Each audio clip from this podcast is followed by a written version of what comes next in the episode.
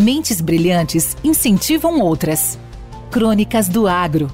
Com seus especialistas e líderes comentando, opinando e analisando diversos assuntos através da sua ótica e de sua experiência. Seja você o fator multiplicador.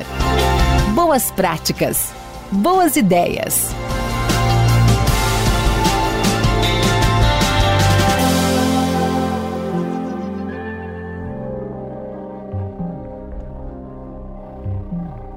Evaldir Franzini, apresentador do podcast Academia do Agro e Crônicas do Agro.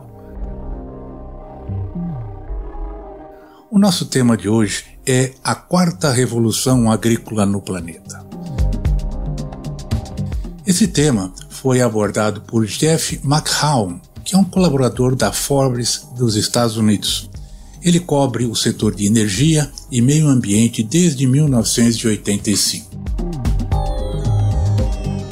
Em sua crônica no Forbes Agro, publicado em julho de 2022, ele escreveu sobre Steven Chu, listando cinco caminhos que a produção no campo deveria trilhar e que acredita que a produção no campo tem respostas aos desafios do planeta.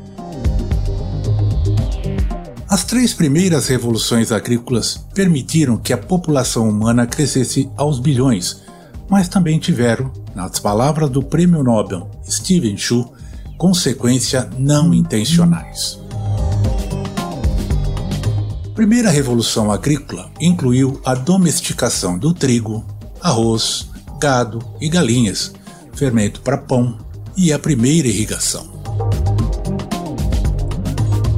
Segundo, estimulou o crescimento populacional por meio da rotação de culturas, melhoria do arado, um conjunto de mudanças políticas, incluindo a divisão dos bens comuns em parcelas de propriedade privada.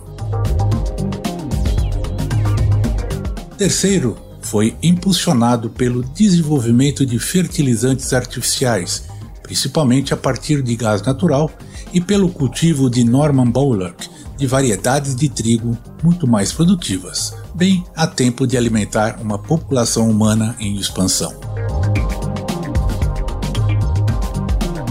As consequências não intencionais destas múltiplas revoluções industriais e agrícolas, diz Chu. Em meados de junho, na conferência Caltech Energy 10, das emissões de gases de efeito estufa, CO2, metano, óxido nitroso, gases fluorados e eles mudaram o nosso clima.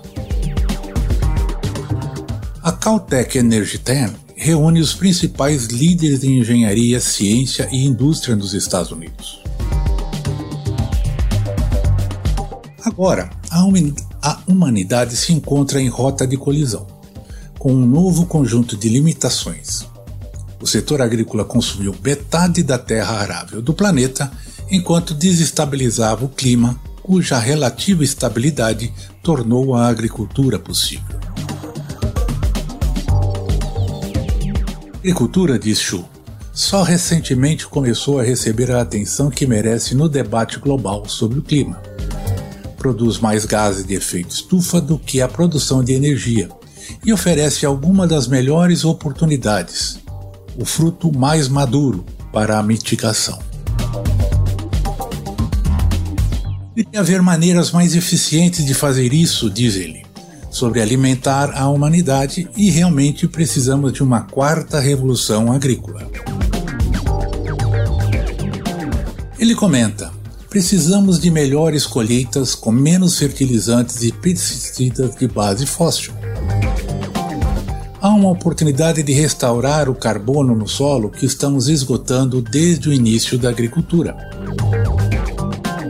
Há necessidade de plantas mais resistentes mais resistentes ao calor e à seca. Há necessidade de repensarmos a produção de carne bovina e leite. Se o gado de corte e leite fosse um país, disse Chu, seus cerca de 5 gigatoneladas de equivalentes de CO2 por ano seriam mais emissões do que qualquer outro país, exceto a China, e na verdade são iguais à dos Estados Unidos. E se as áreas de descanso da terra entre uma cultura e outra forem usadas para cultivar biomassa para a captura de carbono, diz Chu. Se essas plantas devem ser otimizadas para o crescimento por meio da engenharia genética. A engenharia genética pode ser a característica mais problemática da quarta revolução de Chu, e ele reconhece, pelo menos politicamente. Infelizmente, diz ele, os OGM, os organismos geneticamente modificados, têm uma reputação muito ruim com base em culturas Roundup Ready. E referindo-se a culturas geneticamente modificadas para resistir ao herbicida Roundup da Monsanto, que teve a consequência não intencional, de acordo com a Universidade de Harvard, de produzir super ervas daninhas Roundup Ready que são muito mais difíceis de controlar. Os OGMs poderiam ter uma reputação melhor se sua fama se baseasse no arroz dourado geneticamente fortificado ou na berinjela e algodão geneticamente modificados com bacilos thuringiensis, o GMBT, para resistir a essas pragas.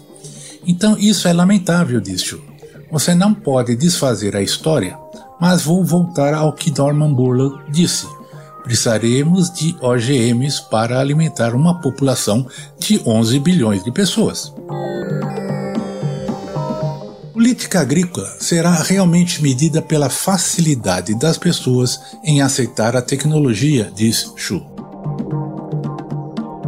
Steven Xu é físico da Universidade de Stanford e que ganhou o Prêmio Nobel de Física em 1997 por usar lasers para prender átomos mas também ele é professor de Fisiologia Molecular e Celular e membro do conselho da Oatly, empresa de alimentos à base de aveia. A modificação genética pode aumentar o teor de proteína dos vegetais, diz ele. Pode estimular o crescimento mais rápido do salmão, pode nutrir micróbios nas raízes do milho, que reduzem a necessidade de fertilizantes adicionais na planta.